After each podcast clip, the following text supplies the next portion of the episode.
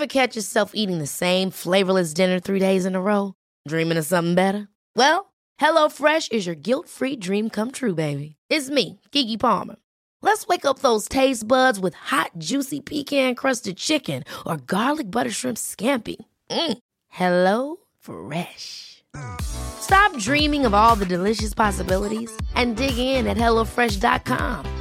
Let's get this dinner party started.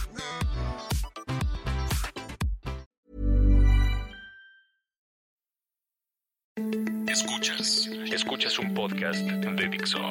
Escuchas. Bien Comer, Bien Comer. Con Fernanda Alvarado. Por Dixo, Dixo, la productora de podcast más importante en habla hispana.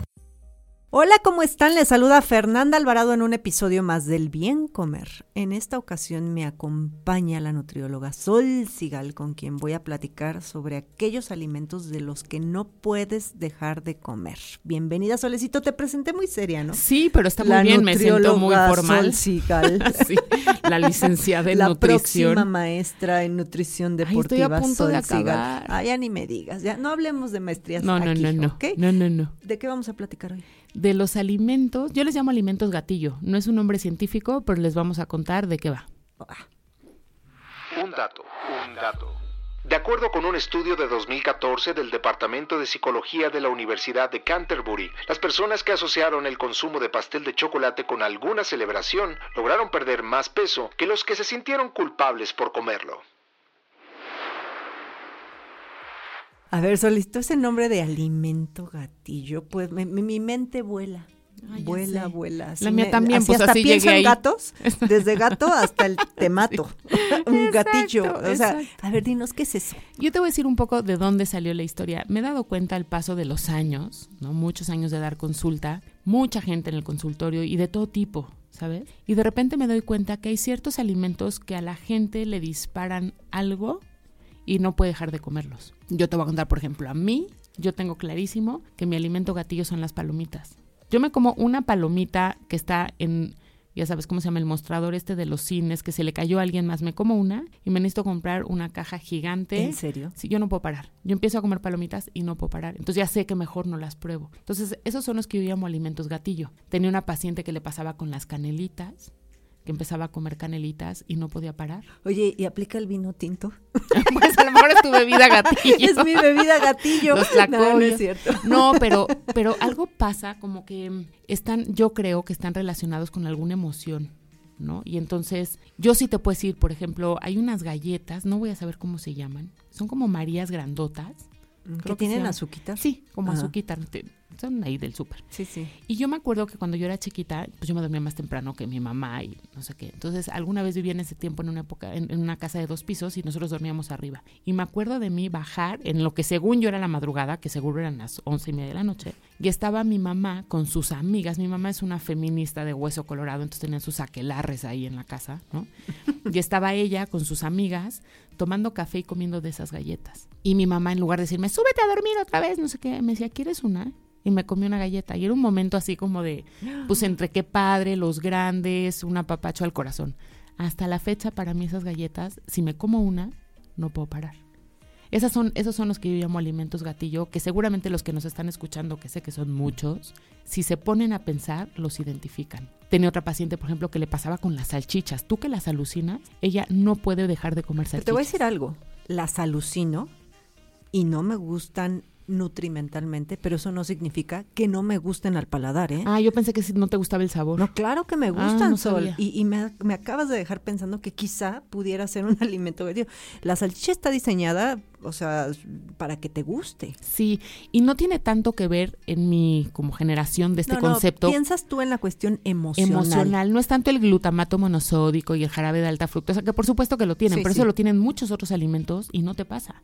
Y hay unos alimentos en especial. Te voy a contar una historia. Es que este podcast lo pensé más de historias. La voy a, es una historia más larga, la voy a hacer corta. Y era una paciente que luego además murió y me dio muchísima tristeza. Yo tengo varios pacientes que se han muerto en la historia. Uy, y- cállate, y, sido- cállate sí. que yo soy tu paciente. No, no te mueras nunca. Y entonces esta chava llegó un día y me dijo, yo he hecho muchas dietas, he ido con muchas nutriólogas y todas necesariamente me quitan el chocolate. Me dicen que no puedo comer chocolate. Y yo a las 7 de la noche tengo un tema donde no puedo no comer chocolate. Entonces le dije, bueno, pues vamos a ponerlo en una colación, nada más busca que sea chocolate 70% para arriba de cacao, entonces toda la explicación y ya, dejamos el chocolate. Dos o tres sesiones después, un día sentadas, porque luego así me pasa, es mi personalidad, terminamos platicando de las cosas de la vida, ¿no? Y entonces yo, en mi tontera, se me, en mi tontera, porque luego no lo sé manejar, ¿sabes? Me meto en embrollos que ya no sé salir. Entonces le digo, oye, ¿y a qué asocias el consumo de chocolate? Mira, te lo cuento y se me pone la pelchinita. Se da cuenta, empieza a llorar yo que siempre tengo más cerca unos Kleenex que un plicómetro, ¿no? Le doy unos, unos Kleenex y me empieza a contar que ella es la más chica de muchas hermanas y era la favorita de su papá. Así, aunque a las hermanas les ardiera, su papá la amaba y la adoraba. Y siempre cuando se iba a trabajar se despedía de ella y cuando regresaba, como a las 7 de la noche, le traía un chocolate, un kiss chiquitito, mm. siempre. Le daba un beso y le decía a fulanita, ya llegué, mi niña, tal, no sé qué, y le daba un chocolate. Un día el papá sale a trabajar y se mata en un accidente y nunca regresa. Y como ella era la hermana más chica, no la dejan ir al entierro, no la dejan. Entonces me dice, como que se da cuenta y me dice, es mi papá. O el chocolate le es traía el amor del papá. Claro. Y las nutriólogas en su cuadratura de la cuadradez le dicen, no coma chocolate porque el azúcar. Yo le decía, no, sí come, es tu papá. ¿Cómo no vas a comerte un pedazo de chocolate? Y finalmente una dieta correcta tiene que ser adecuada a tus gustos, costumbres y necesidades emocionales. claro. No sabes cómo lo resolvió. Al final me decía, sí me lo como y a ver, la verdad me da, porque aparte dice que lo comía como con mucha ansiedad, tristeza, enojo, ¿no? Lo fue resolviendo. Yo no soy psicóloga, estoy muy lejos de serlo, pero son las historias que pasan en el consultorio, ¿sabes? Y son estos alimentos que de repente no identificamos bien por qué, pues sí nos generan cosas. O te pueden provocar también lo contrario, ¿no? Un poco de aberración pero que seguro tiene alguna emoción ahí metida. ¿Por qué las odias tanto? Es una lechuga. O sea, ¿de qué me hablas? Es una manzana. No tendría, pues nos tendrían que dar igual un poco, ¿no? Claro, cosas que te gustan más, cosas que te gustan menos, pero finalmente pues es eso, son alimentos. Entonces, ¿no? Y, por ejemplo, pensando en este que no puedas parar de comer las palomitas, pues a ver, ¿qué haces? Lo acabas de decir, no eres psicóloga. Para mí esto es un tema, es un tema más que tendría que ver un terapeuta más que un nutriólogo. No sé qué opinas tú, pero seguramente en consulta pues les tienes que dar una respuesta. Sí, yo tengo, independientemente a todo esto, tengo una preparación de un, tengo una especialidad de un año en trastornos de conducta alimentaria desde el enfoque terapéutico Gestalt, que es un enfoque tipo psicológico. Pero eso no me hace terapeuta, ni mucho menos. Me hace tener la habilidad o la capacidad de identificar trastornos de conducta alimentaria, pero no los puedo tratar. Pero pasa mucho, porque sí somos, sí somos una bolsa de emociones que además expresamos con la comida o con la bebida o con las drogas o con el alcohol, con todas las adicciones, ¿no? Entonces, justo en esta como búsqueda de qué les dices cuando están cerca de un alimento gatillo, una primera respuesta es decirle no te lo comas porque no vas a poder parar. Y si además cuando te lo estás comiendo vas a estar claro, eres una vaca, ni eso puedes controlar, ya va la quinta galleta y no sé qué, y Sol te dijo que no comieras. Eso no se vale. eso sí es una pesadilla. el dato este, el estudio, donde vieron que las personas que se comían un pastel como respuesta a, a una celebración, eh, no engordaban tanto como estas personas que se lo comían con culpa. Claro, seguramente hay una respuesta química del cerebro donde no te va bien si estás diciéndote cosas horribles. Pero por otro lado, ¿qué haces si se te antojan? ¿No? O sea, si las quieres y muchas veces no comértelas no es una opción. Entonces, me fui como un paso atrás en otra consulta con otra chava que es increíble. También es que a mí mis pacientes son como mi espejo un poco, ¿no? Y ella me preguntaba, Sol, ya sé que puedo no comérmelo, pero ¿qué hago para que no se me antoje? Dije, chivas, para que no se te antoje, pues no sé, ¿no? Entonces me quedé pensando mucho y llegué a una conclusión que te voy a compartir a ver si te sirve. Más bien a ver si estás de acuerdo. Cuando tú vas a aprender a meditar o cuando te enseñan a meditar, te dicen que te sientes en una postura cómoda, no sé qué, y no, o sea, pongas como tu mente en blanco. Y luego te dicen, es imposible tener la mente en blanco. Lo que tú puedes hacer es que los pensamientos que lleguen, pues no les descancha, pues no los peles y dejes que se vayan. ¿No? Entra un pensamiento chino, cierra la puerta con llave y dejas que se vaya. Y no permitas que invada toda tu mente y luego todo tu cuerpo. Así es un proceso de meditación. Entonces pensé que con la comida podría ser igual. Tú tendrías que pensar, ay, se me antojan unas palomitas y dejar que ese pensamiento se vaya, ¿sabes? Y decir, ay, sí, se me antojan unas palomitas. Y no dejar que ese pensamiento de esas palomitas invada primero todo tu cerebro, todo tu cuerpo y luego active el ir a la maquinita y comprarte unas palomitas. ¿no? Entonces, si tú logras que tus antojos sean como pensamientos de la meditación y no los pelas y simplemente los reconoces y en la meditación te dicen los abrazas, ¿no? Abrazas tu pensamiento de, ay, qué rico unas palomitas, pero dejas que se vaya, puedes controlar mejor tus antojos. Que aplicaría un poquito como el caso del cigarro, ¿no? El tabaco, cuando fumas, que te dicen eso, o sea, yo en alguna etapa oscura de mi vida fumé y fumé muchísimos años y la verdad es que no lo dejé hasta que tuve un susto, ¿no? hasta que me salió un tumor, bueno, es otra historia, pero a mí me decían, si quieres dejar de fumar, pues distráete. O sea, fumas, a ver, ¿por qué fumas? ¿Cuándo fumas? ¿En qué momento fumas? Entonces, quizá hay ponerte a pensar en qué momento se te antojan muchísimo esas palomitas o si en realidad si es una cosa junky así de quiero mis palomitas en este momento o nada más es cuando las ves o te lo detona algo, o sea, es como hacer o alguna emoción o alguna persona o alguna situación o algún lugar o algún recuerdo o algún, ¿no? Claro. Pero entonces tú, una vez que vas trabajando todo eso en tu mente, eres mucho más capaz de controlarlo que de simplemente decir, no te lo comas. Porque muchas veces te han dicho, eso no te lo comas. A ver, si pudieras, ya lo hubieras hecho. No necesitarías la asesoría de nadie. Comerías más lechugas, comerías más manzanas, comerías menos pan de muerto, por supuesto. Pero claramente no puedes, porque hay emociones que están vinculadas con eso y son las que no alcanzas a ver. Y nadie te lo dice. Entonces nada más te dicen, no te lo comas porque engorda. ¿Y eso qué?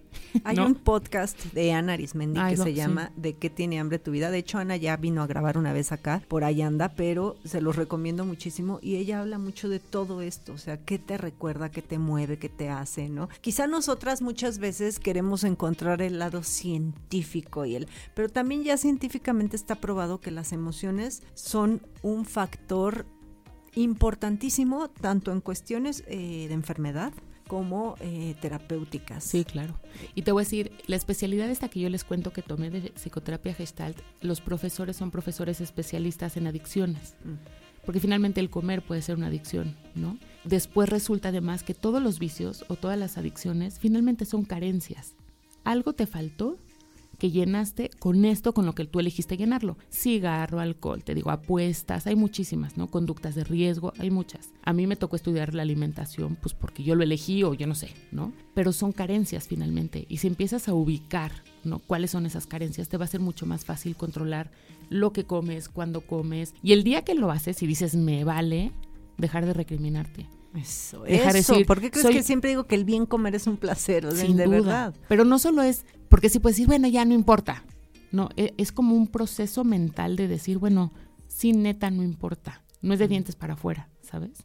No es como, ah, ya voy a mandar todo al carambas. No, es de veras sentir que no pasa nada si lo haces. Que no quiere decir ni tirarte al gordo, ni atascarte de cosas que sabes que te hacen daño. Por supuesto que no. Tiene que ver con establecer una relación saludable con la comida. Porque a diferencia de otros vicios, por ejemplo, fumar, alcohol, o sea, te dicen, bueno, a ver, deja de beber y desde tu sobriedad trabajamos. Yo no te puedo decir, a ver, fulanita, deja de comer y desde tu no comer trabajamos. Pues no se puede. Tienes que ayudar a una paciente que está metida en el lodo más absoluto de su mente y sus emociones y tal, a tener una relación saludable con la comida. Y lo primero es que esa persona lo acepte y pida ayuda. Claro, que no siempre lo ven. Les parece que es, es un proceso mecánico, dos rebanas de pan, una de jamón, punto final. Y no, es muchísimo más complejo que eso. Y todas estas eh, pueden ser pues cuestiones no nada más, eh, en, bueno, sí emocionales, pero también biológicas. O sea, por ejemplo, ahí pueden puede haber desequilibrios hormonales, ¿no? Desnutrición, anomalías ahí incluso con estructuras cerebrales, o sea, en fin, son muchos factores tanto biológicos, psicológicos, que son los que acabas de decir, y también sociales. Sí, completamente. Por eso el trabajo es multidisciplinario. No puede llegar un paciente solito y decir, ayúdame a perder peso cuando tiene una obesidad mórbida, porque es un, o no mórbida, cuando lo que sea, ¿no? Cuando es como un un cúmulo de experiencias en la vida, de cosas que están pendientes de resolverse, de cosas que hay que hacer, ¿no? Entonces necesitas un plan de alimentación, pero una rutina de ejercicio, pero buenos patrones de descanso, un acompañamiento psicológico. Sea, es bien complejo. A lo mejor un médico que esté ahí viendo que todo lo demás esté bien, un médico psiquiatra cuando hay depresión.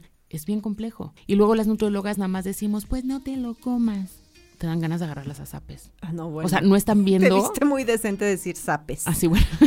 Pero es que no están, no están viendo todo lo complejo que es y todo lo que puedes hacer por esa persona. Y son muchísimas, o sea, no, de verdad, me acabas de dejar así calladita y pensando, ¿no? Porque sí, o sea, decimos, pues no lo comas. Si vas a la taquería y no puedes parar, ¿cuál es la, la recomendación? Y sabes que es una pregunta recurrente que nunca me había puesto yo a analizar el que la gente me dice, Fer, es que no puedo dejar la Coca-Cola.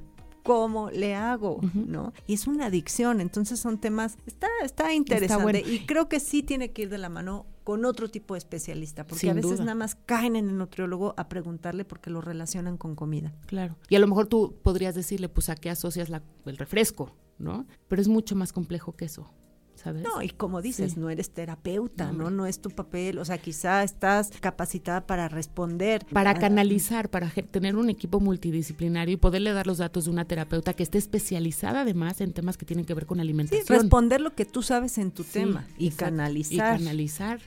Pero luego nos creemos todopoderosas y queremos resolverles la vida a los pacientes y no nos toca. pues la es verdad es que, que platicábamos la otra vez, ¿no? Que es Sí. nutrióloga pues, de todo tipo y Exacto. según el caso, ¿no? Es, Igual psicólogos, hay especializados en temas que tienen que ver con alimentación, especializados en todo, ¿no? Entonces hay que mandarlos con quien deben de ir. Y entonces la responsabilidad de la nutrióloga es generar un equipo multidisciplinario y decirle, a ver, yo te doy los datos de fulanita y este tema yo creo que sí lo puedes tratar con ella. Si un mismo médico general siempre te va a remitir con alguien que no este, le compete, ¿no? Claro, pues sí. Entonces igual acá. Entonces, a ver, así como, como en, como en tip de revista. A ver, diríamos. esas no me gustan, pero a ver. No, no, no, pero la gente sí quiere saber. Ya a sé. ver, estoy que no puedo parar con un alimento gatillo. Me encantó tu nombre. Está bueno. Entonces, ¿cómo podemos mantener ese control? Distrayendo la mente, ocupándola. Puede ser una opción. Una, un- yo te diría, la primera cosa es no te lo comas porque sabes que no vas a poder parar. Entonces, si ya tienes ubicado cuál es tu alimento gatillo y estás co- como en un proceso de cambio y de identificación, no te lo comas. No pasa nada si no comes galletas de Y chocolate. con terapia quizá después vas a poder consumir Sí, claro. tus dos galletas o Sí. tu porción de palomitas sin caer O no, en el pero en no pasa nada si toda tu vida no comes galletas de chispas de chocolate. O sea, no te vas a morir, ¿no? No es lo mismo que un trastorno de conducta alimentaria donde quitan todos los alimentos. No es lo mismo. Vas a quitar este par de alimentos que sabes que no puedes controlar. Entonces, el primer paso yo diría es no te lo comas y después te diría distrae tu mente siempre y así a mí me preguntas con qué se me ocurren tres opciones. Siempre la primera va a ser el ejercicio por la lo que contrarresta de endorfinas y de sensación de bienestar y de no siempre y cuando no haya ansiedad en el ejercicio, ¿no? Porque luego lo hacen muy ansiosos y no conviene. Te diría leer, para mí leer es un gran distractor de la mente y te lleva como a estados de meditación muy padres. Y a mí se me ocurre tejer, porque tejer también te pone, o bueno, bordar, ese tipo de cosas, dibujar mandalas. de ganas de- de- yo quiero de aprender, a, tejer. tejer. Si alguien de los que te escucha me Sí, quiere dar favor, clases de no, que tejido, nos den a las dos te lo juro bueno. que, o sea, yo callar mi mente, tú me conoces, ¿para qué te cuento? y es, eso, muy difícil. es poner la mente en blanco. ¿Por, por qué crees que yo nado? Te lo he contado a ti mil veces. sí, porque, porque no la mente va- con nadie. y porque la mente va en blanco, vas contando brazadas, escuchando tu respiración, es poner, es meditación en movimiento. Entonces tienes que encontrar algo que te ponga como más tranquilo, ¿sabes? Que te calme esa ansiedad. Y yo te diría el tercer paso es primero, no te lo comas, segundo es ocúpate en algo que te dé serenidad y lo tercero es busca ayuda. No pasa nada, la gente le da mucha pena pedir ayuda, parece que eres débil, que no puedes, busca ayuda. De hecho, pedir ayuda es de valientes, Claro. no de débiles. Entonces yo te diría, busca ayuda. Busca ayuda de un profesional que te ayude con tu alimentación, con tus emociones, con lo que tenga. Pues ahí está. Y escuchen el podcast de Ana Arismendi, que es buenaza en este tema. También. Sí, la has escuchado, ¿no? Es Sí. una buenísima. Y seguro ahí van a encontrar muchos Muchas otros cosas. del tema. Sí, hay todo un movimiento que tiene que ver con esto, como de pensamiento, muy padre.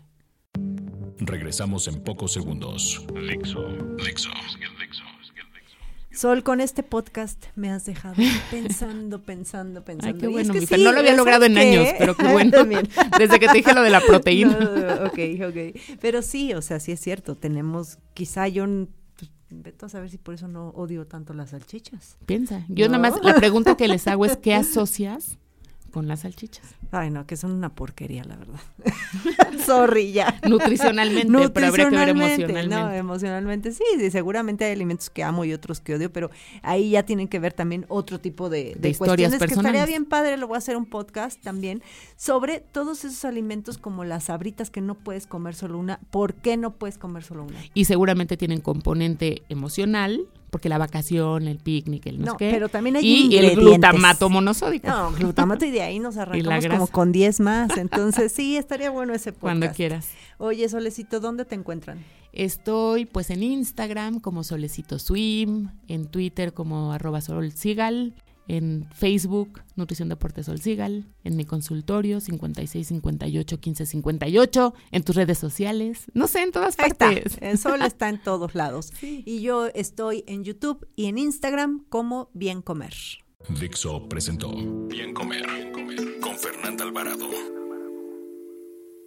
Las opiniones expresadas en este programa no pretenden sustituir en ningún caso la asesoría especializada de un profesional. Tanto las conductoras como Dixo quedan exentos de responsabilidad por la manera en que se utilice la información aquí proporcionada. Todas las opiniones son a título personal.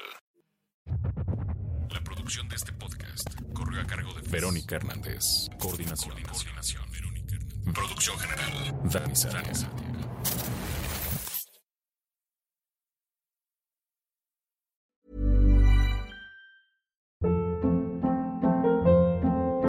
Hold up. What was that? Boring. No flavor. That was as bad as those leftovers you ate all week. Kiki Palmer here, and it's time to say hello to something fresh and guilt-free. Hello Fresh. Jazz up dinner with pecan-crusted chicken or garlic butter shrimp scampi. Now that's music to my mouth. Hello Fresh. Let's get this dinner party started. Discover all the delicious possibilities at hellofresh.com.